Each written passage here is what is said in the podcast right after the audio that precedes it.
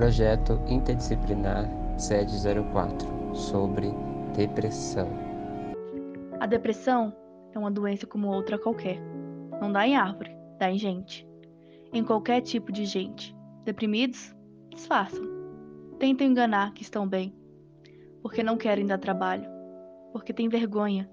Se escondem. Deprimidos também riem, conversam, contam piadas. Sabe Deus a que preço e de onde tiram essa força, mas consegue. Só por fora, por dentro, a depressão come solta.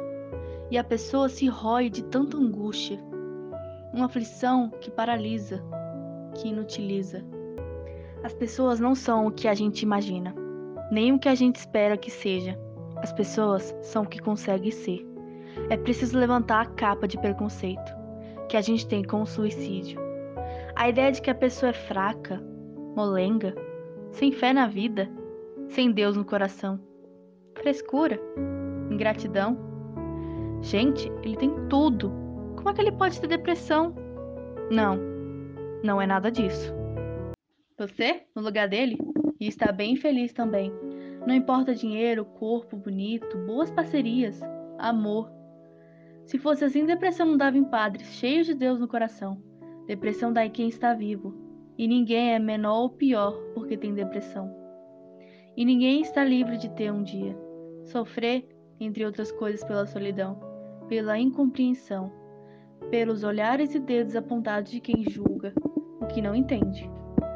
As mesmas pessoas piedosas que amparam rapidamente quem tem câncer, jogam para o lado quem tem depressão. O que é depressão, se não é um maldito câncer na alma? Só sabe quem passou. A depressão, ela vai tomando conta do seu dia a dia. Dormir é difícil, acordar também é. Uma dor tão infinita que parece que não vai passar. A pessoa se mata para se livrar da dor, porque viver ficou insuportável. A impressão é de que não tem volta, mas tem. Tem terapia, tem medicação. Se esse for seu caso, procure ajude. Não desista. Enquanto a vida a esperança. Oi, aqui é Sabrina, ao vivo. No caso, eu tô morta agora, mas tudo bem.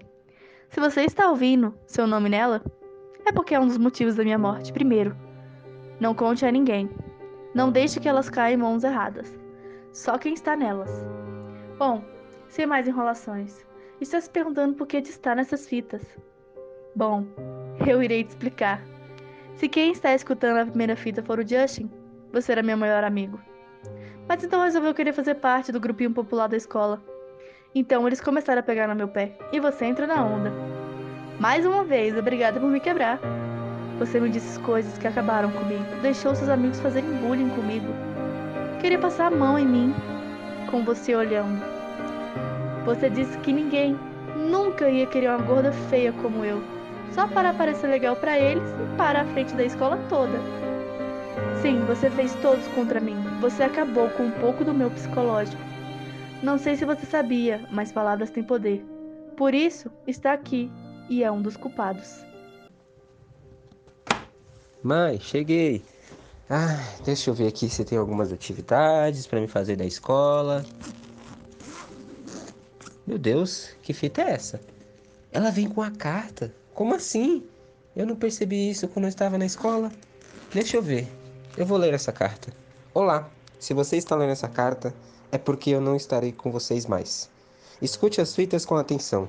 Eu amava todos vocês, mas precisei dar um fim nisso. Como assim? Eu conheço essa letra. É da Sabrina. Meu Deus, eras dos tempos que eu me tornei uma pessoa horrível. Fui para um grupo popular da escola e acabei zoando ela, acabei magoando os sentimentos dela. Eu era o melhor amigo dela. O que que eu fiz?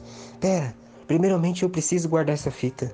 Meus pais não devem descobrir isso, porque se descobrir vai ver que eu sou um filho horrível. E a escola, principalmente. Se descobrirem, eu vou ser expulso. E ninguém mais vai querer falar comigo por tudo isso que eu fiz com ela. Meu Deus, esse sentimento horrível era o que ela sentia quando eu zoava ela, quando eu brincava com ela, junto com meus amigos populares da escola. Meu Deus, eu preciso guardar essa fita e ninguém mais vai saber. Ninguém mesmo. Fita 2. Olá, aqui é a Sabrina. Ao vivo, porém morta agora. Se você está ouvindo a minha fita é porque você é um dos motivos dela. Bom, se quem está ouvindo a Catherine, não pule essa fita. Ela é especialmente para você. Catherine, você foi a primeira pessoa que eu conheci na escola. Viramos muito amigas. Como irmãs. Mas aí você decidiu que queria namorar um menino que conversava comigo às vezes. Você tinha inveja e estava na sua cara. Só faltava dizer. Na minha frente era minha amiga, mas pelas costas era uma cobra de duas cabeças. Parabéns, você conseguiu o que tanto queria. Seu tão sonhado namorado. Tá feliz? Bom, eu espero que sim, pois esse é um dos motivos da minha morte. Não se culpe por tudo que você me fez passar. Eu te perdoo. Mas você não pode voltar atrás. Todas aquelas palavras que você falou, todas aquelas humilhações que seu grupinho me fez passar, todas as brincadeiras de mau gosto só acumularam em mim. Não podia contar a ninguém. Mas você sabia muito bem o que passava na minha vida. Mas mesmo assim, o ser humano é egocêntrico e só pensa em si mesmo. Eu estava muito feliz por você.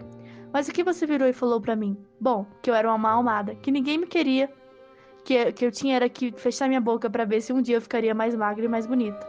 Aquilo eu guardei profundo para mim. Mas no fundo eu sabia que você era invejosa, só fazia para chamar atenção. Tenho pena das suas amigas, mal sabe elas a cobra que você é. Mas tá tudo bem, eu tô morta e sou um peso a menos pra você. Não quero que venha chorar no meu túmulo. Já é tarde demais para consertar o que você fez. Pai, cheguei, o almoço já tá pronto. Sim, minha filha, já tá pronto, pode vir. Tá bom.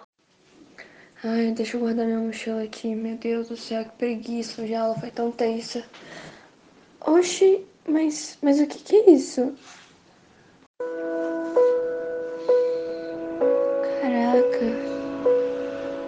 Assim ela se matou e eu fui um dos motivos? Como pode? Eu realmente não fui a melhor pessoa. Eu tinha inveja, mas o que vai adiantar dizer isso agora? Ela se foi. Vivi momentos tão incríveis, tão maravilhosos. Ela me ajudava com tudo que podia sempre fui ingrata, tentando querer ser melhor do que ela sem ser. Sabrina, por que você se foi? Você me deixou só agora. Sozinha, onde eu não posso contar mais os meus segredos para ninguém. Onde eu não posso mais deitar a minha cabeça nos seus ombros e no seu colo e chorar a noite toda. Ser humano é tão sujo. E eu tentei ser sempre melhor. E não fui uma boa amiga. Eu espero que você possa me perdoar. E um dia eu quero poder estar com você e poder muito te dar um abraço e pedir perdão por tudo que eu fiz com você. Esse podcast foi realizado por David, Sabrina e Kenny. Por favor, tome os devido cuidado. Depressão não é brincadeira.